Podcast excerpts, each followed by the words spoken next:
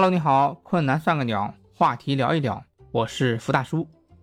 跟你说啊，我刚被孩子的一个问题给问到了，为什么《西游记》里的唐僧师徒四人碰到的有的叫妖精，有的叫妖怪？咦，当时我就被问懵了，也不知道怎么回答，不懂就查，我去查资料啊，去网上搬运了一些知识，好歹把这个问题给解决了。在孩子面前，咱得把这个面子绷住，不是？借着这些知识啊，刚被消化吸收，我啊迫不及待的跟你分享一下《西游记》里的妖魔鬼怪。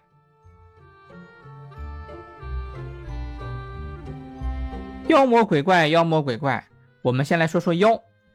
在《左传》里面说：“天反时为灾，地反物为妖。天违反时令就是灾。”地违反自然规律就是妖，夏天下雪，冬天打雷，这一个啊就是灾。如果夏天梅花开，冬天荷花开，这一个啊就是妖。有的人啊成天不守规矩，做些奇怪的事情，喜欢瞎折腾，这个啊叫作妖。如果哪一天你家的宠物突然开口叫你爸爸妈妈，你早上起床，它爬过来把被子给你叠了。你晚上回家一看，他已经把饭给你做好了，还给你烧了个干锅牛蛙，这个也叫妖。事出反常必为妖，妖啊，泛指一切出现变异行为的自然物。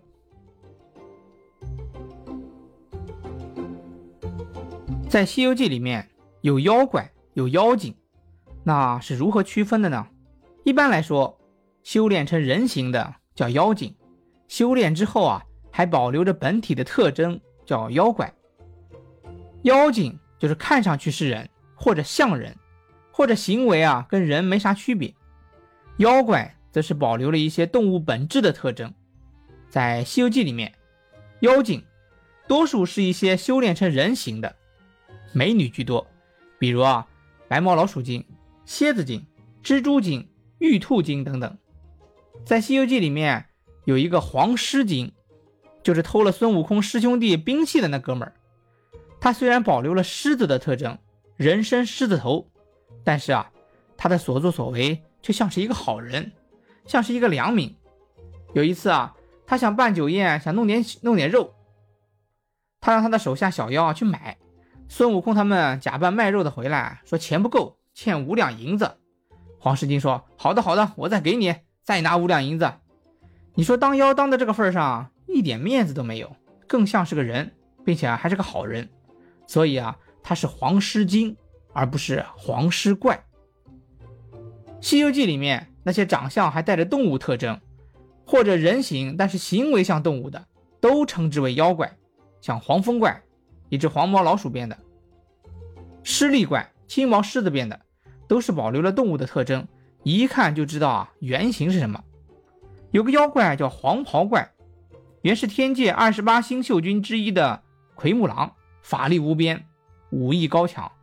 因为与披香殿侍香的玉女相爱啊，私凡下界占山为王，长得还比较像人，抢了宝象国的公主，做了十三年的夫妻。后来啊，到宝象国去认亲，国王盛情款待，喝了几碗酒之后啊，他抓住路过的侍女的胳膊咬了一口，这个行为啊，明显就不是正常人了。所以啊。他虽然是神仙下凡，但是还得被称作是妖怪。《西游记》里面还有一个多目怪，是蜘蛛精的大哥。他本相啊是一条大蜈蚣，虽然修炼成了人形，原著里描写啊是一个清秀道人，但是脱了衣服干架的时候，露出一千只眼睛，密集恐惧症看了得当场昏倒。你说穿上衣服是个人，脱了衣服就不是人了。一千只眼睛吓死人，这个啊也算是外形怪异，所以啊也是妖怪，多目怪。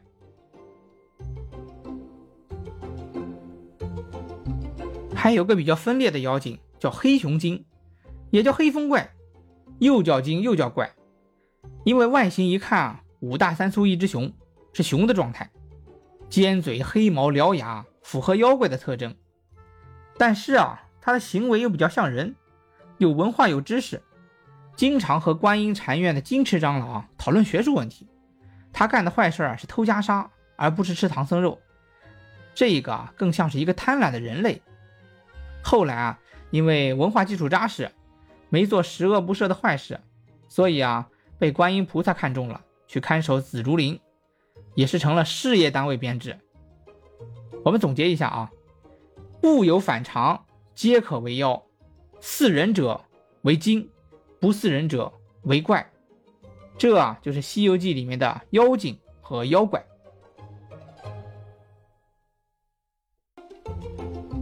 说完了妖，咱们来说说魔。魔这个字啊，原本写作魔，就是摩托车的那个摩，下面是一个手字。魔啊，源自梵语摩罗，原意是扰乱、阻碍的意思。相传啊，释迦牟尼成佛之前，有魔王对其百般阻挠，想要阻止其成佛，这个魔王就被称为摩罗。后来，摩罗这个词传入中国。在南北朝时期的梁武帝萧衍，认为这个词啊不够可怕，没那么屌，就把这个词儿啊给改了，把下面啊换成了鬼字，于是啊魔的概念就产生了。魔是指与一切正道对立的事物，一个人偏离正道叫走火入魔。还有一句话叫道高一尺，魔高一丈，魔和道就是正道和反面的对立。《西游记》里面有个魔，你肯定很熟悉，但是你可能想不到他就是魔。他是谁呢？他是白骨精。哎，你可能会说啊，他是妖精啊，人家是精啊。哎，其实不是的。原著里他叫尸魔。三打白骨精那一回啊，原著是这样叫的：尸魔三系唐三藏，圣僧恨主美猴王。为什么叫尸魔呢？因为有资格修炼的。都是活物，是各种动物！这货是尸体修炼，离谱吧？违背正道了，所以成了魔。尸魔这个还有点偷偷摸摸，与正道背道而驰，不公开。但如果公然与正道对抗，宣称天庭啊，我不服你，我要和你对着干，这些啊就是公开的魔了。孙悟空大闹天宫之前，有六个结义兄弟，排名前三的。平天大圣牛魔王，覆海大圣角魔王，混天大圣鹏魔王，这几位大圣啊，一看名号就知道，老子谁也不服。你天庭是正道，我也不甩你，都是魔王啊。金庸小说里面也有类似的概念，《笑傲江湖》里的日月神教，《倚天屠龙记》里面的明教，都被称为魔教，因为啊，他们和所谓的名门正派尿不到一个壶里。不对付，所以啊，被冠名为魔。妖魔鬼怪，妖说了，魔说了，妖怪也说了，只剩下一个鬼了。《西游记》里面有鬼吗？那肯定是有的。但是啊，要说出几个有名有姓的，的确是很难。这个也不奇怪，因为在《西游记》里面啊，鬼是地位最低、最卑微的。处于最底层的一个物种，但是啊，在《西游记》里面确实有三个比较有名的鬼，你知道吗？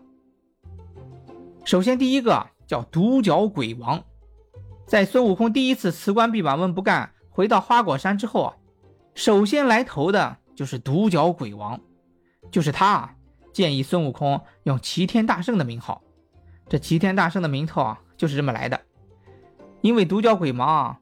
足智多谋，所以啊，当上了美猴王的头号军师。这第二个鬼啊，叫大力鬼王。当时孙悟空大闹天宫的时候啊，玉皇大帝派手下去请二郎神来助阵，派去送信的是谁？就是大力鬼王。当时啊，所有的神仙都在孙悟空的淫威之下瑟瑟发抖。玉皇大帝派出去的肯定是他的亲信，说明啊，这个大力鬼王不一般。是玉帝的亲信。后来玉皇大帝派天兵天将去征讨花果山的时候，派出去的是托塔李天王、哪吒、巨灵神，其中啊也有大力鬼王。那派大力鬼王是出去战斗的吗？No No No No No No No。据我分析啊，大力鬼王派出去啊是监督托塔李天王的。可见其地位重要。第三个著名的鬼王叫秦广王，说名字你可能没印象，这里啊会帮你回忆一下。当时孙悟空在阎罗殿修改生死簿之后，阎罗王派到天庭去告状的就是这个秦广王。你说人家东海龙王去天庭告状是本人亲自去的，阎罗殿阎罗王他就没有自己亲自去，他派出的是他的第一亲信秦广王。这个秦广王啊是十殿阎罗的第一殿的殿主，那第一殿是干什么用的？一生功过由秦广王亲宣审判，功过相当者免其刑，直转第十殿转轮王处，或者。按照其生前所造的善恶发放投胎，或男或女，或贫或富，承受其果报；罪孽深重者，发配各殿大小地狱去承受应得的酷刑以消业。第一殿的作用啊，就是签到接引，基本也就宣判了。下地狱什么待遇啊，都是第一殿决定的。可见啊，第一殿主秦广王位高权重。啰嗦了这么多啊，不知道您有没有什么收获？这本是应付孩子的一个问题，想树立家长的威严，维持当爹的什么都懂的人设，挖掘出啊这么多知识。其实这世间万物啊都经不起琢磨，一琢磨就像打开了一个新世界。当然啊，我也很开心，既解决了问题，又增长了知识，还达到了和孩子一起成长的目的。消化吸收了这么点知识啊，赶紧来和你分享。希望您啊别嫌烦，就图一乐。困难算个鸟，《西游记》里怪鬼魔妖，困难算个鸟。话题聊一聊，下期话题啊，我们来聊一聊《西游记》里面的神仙有没有高低贵贱，敬请期待。再见。